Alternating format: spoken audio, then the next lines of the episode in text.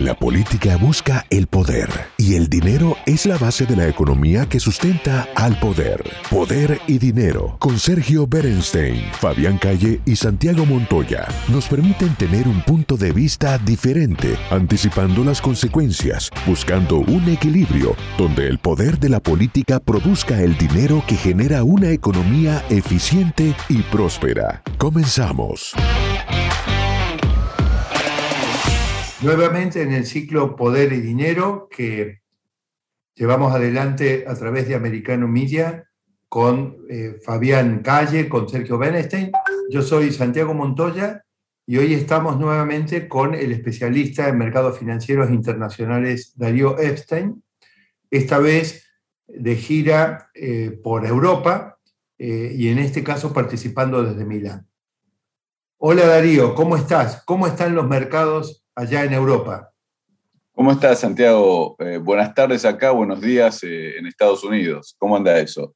Bien, bien. Eh, sabemos que hay un trasfondo de preocupación de nuestra gente por, por el bolsillo, por las variables económicas que se traducen en el precio de las cosas, en leases, en lease más caro, en pagos más caros por hipotecas, en pagos más caros cuando vamos al supermercado para vivir en menor margen para ahorro, en dificultades para mandar remesas a nuestra gente en los distintos países de Latinoamérica, pero tenemos expectativas de, escucharte y ver si tenés la solución y si la podés traer desde Europa para los residentes americanos que son de origen latinoamericano acá en los Estados Unidos. Bueno, gracias, gracias por la consulta, Santiago. Mira, lo que se ve en Europa es un poquito lo mismo que se ve en Estados Unidos, por ahí acá más agravado, porque están más cerca de la crisis energética rusa. Entonces acá pasan dos cosas. Primero, Europa es bastante dependiente del turismo. A diferencia de Estados Unidos que tiene mucho turismo doméstico, Europa es un, eh, es, una, es un sector que recibe mucho turismo de distintos lugares del mundo. Está teniendo una muy buena temporada con ciudadanos de Estados Unidos o, residentes de Estados Unidos viajando para acá, pero hay dos cosas que se notan. Primero, no se ven eh, eh, rusos claramente, que, normalmente hacen un, gasto importante en Europa en, la alta temporada, en el verano, y tampoco se ven eh, chinos, porque China ha cerrado sus fronteras para combatir el COVID con esta política cero COVID. Entonces, el turismo, que si bien se ve muy bien, no es lo que eh, se esperaba en Europa. Esto punto uno. Punto dos, muy cara la energía, carísima la energía. Entonces, eh, lo mismo que hablamos en Estados Unidos, acá se siente más fuerte. El bolsillo o la disponibilidad que le queda al, usuario eh, europeo o a la usuaria europea luego de hacer sus gastos básicos primarios el bolsillo se achicó. Entonces, todo lo que son gastos discrecionales, ir a un museo, ir a un teatro, ir a un cine, elegir ir a un restaurante, empieza a sufrir el efecto porque el bolsillo no es flexible. Eh, se me ha quedado corto. Entonces, a la suba de alimentos y a la suba de energía, la respuesta es una cierta retracción en el consumo discrecional. Esto es lo mismo que vemos en Estados Unidos, por ahí acá más fuerte, por lo que vas a ver que van a caer, eh, el Producto Bruto Europeo, el Producto Bruto Interno Europeo va a caer más que el Producto Bruto Interno Americano. Esto por un lado. En lo que hace a mercados, Santiago, que me preguntaste hace un ratito, hoy hubo novedades, ya que eh, se espera que el Banco Central Europeo suba 50 puntos básicos de un golpe la tasa de interés. Y tú sabes cómo funciona esto. Si sube la tasa, entran capitales para invertir Cuanto más sube la tasa, más capitales entran para invertir, hasta un punto, por supuesto. Argentina es un caso donde a ningún precio están entrando. Te digo esto porque tú estás allí ahora. Pero bueno, subió 50 puntos la tasa, eso hace que se hace más atractivo el bono europeo y eso hizo que, esperando que entren capitales, suba el euro.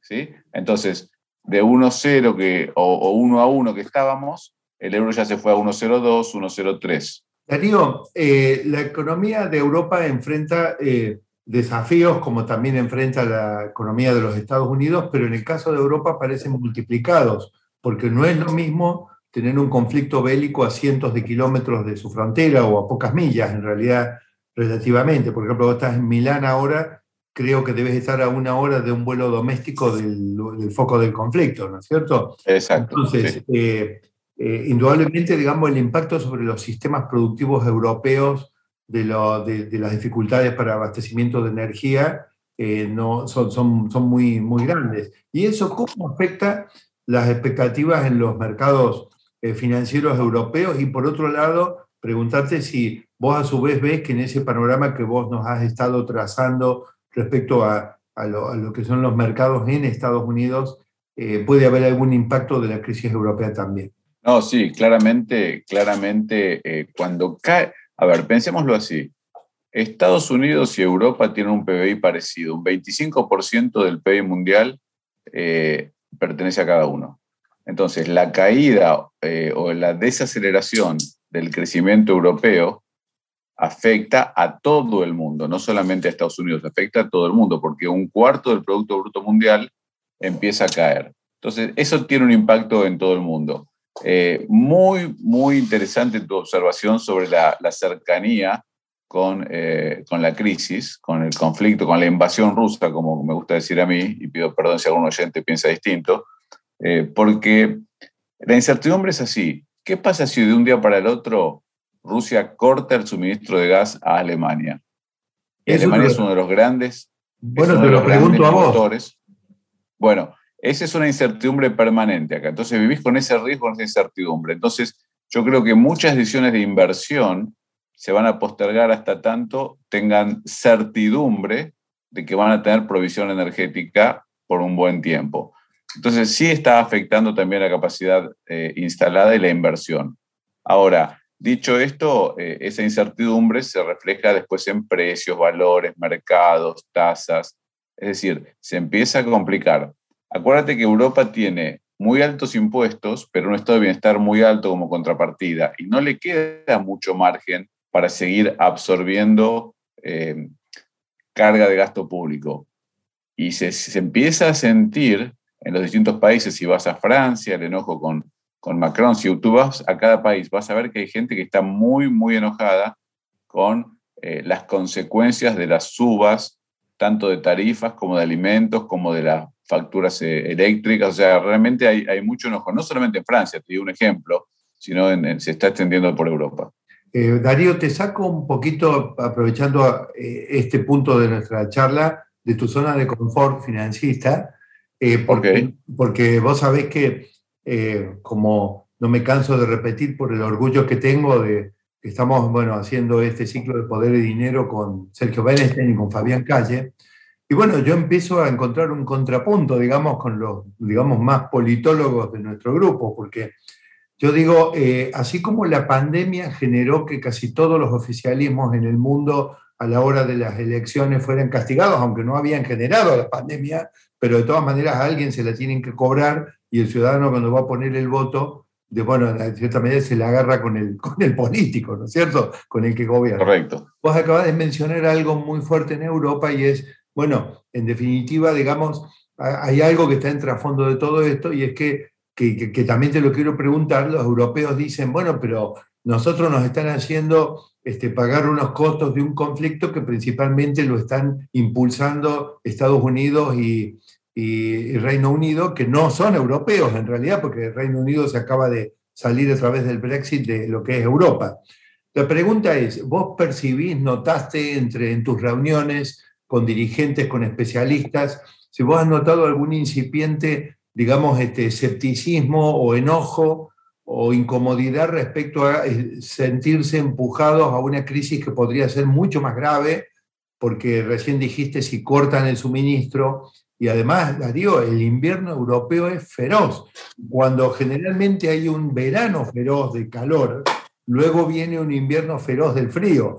No quiero imaginar que Europa tenga inconvenientes en el suministro de gas o la variante que es tener que comprar gas americano de otro origen a cinco veces el valor que están comprando ahora. Vos acabás mismo de decir que los estados europeos no tienen tanto margen para intervenir subsidiando masivamente nada. ¿Cómo, ¿Cómo ves todo ese combo, como te digo, sacándote de tu zona de confort financista? Bueno, no, aparte mencionaste eh, a, tus colegas con los cuales haces la, el programa que son brillantes, ¿no? O sea, esta es una pregunta más para Sergio que para mí, así que lo que te voy a comentar es simplemente lo que surge de mis reuniones. Pero, Sergio, Sergio, está en Chicago y vos estás en Europa. Ok, entonces lo que surge de mis reuniones eh, a los efectos de contestar tu pregunta es lo siguiente. Es muy probable que independientemente de quién sea el responsable de la crisis, si, es, eh, si, lo ven, si lo perciben a Estados Unidos o Inglaterra o a Rusia, independientemente, eh, probablemente el oficialismo salga muy, pero muy perjudicado, tal cual como fue con la pandemia. Acá ya no importa, eh, eh, el ciudadano promedio no, no, no, llega a analizar de quién es la culpa, sino quién lo hizo. Entonces, suponte, si sube las tarifas de transporte en Chile, no dicen eh, por qué, dicen quién lo hizo. Y el que lo hizo es el que se come el costo. Y esto es muy común para nosotros en Latinoamérica. O sea, los gobiernos que deberían tomar decisiones para mejorar el país en el mediano y largo plazo, con una visión cortoplacista, no toman estas medidas, patean la decisión para el próximo gobierno simplemente por cuestiones electorales. Bueno, acá claramente se ve lo mismo. Todas estas medidas van a tener un impacto negativo en los partidos incumbentes, es decir, en, quienes están gobernando. Darío, necesitamos eh, liberarte porque estamos eh, advertidos de que a vos se, te, se, agote el tiempo para tus compromisos, digamos, laborales en Europa, simplemente pedirte alguna buena noticia para nuestros oyentes que son residentes americanos, eh, que nos puedas mandar desde Europa. Por favor, alguna buena noticia porque las perspectivas de suba de tasas de la Fed, la inflación corriendo al 9,1 anual, la posibilidad de que una suba de tasas adelante la recesión al último trimestre, yo siento que nuestra gente está preocupada por eso y necesitamos bueno, A ver, buscando, buscando algo bueno, eh, el presidente de BlackRock, que se llama Larry Fink, en, su, en su análisis de la economía expresó lo siguiente. Él dijo que la crisis energética va a ser mucho más corta que la crisis alimenticia.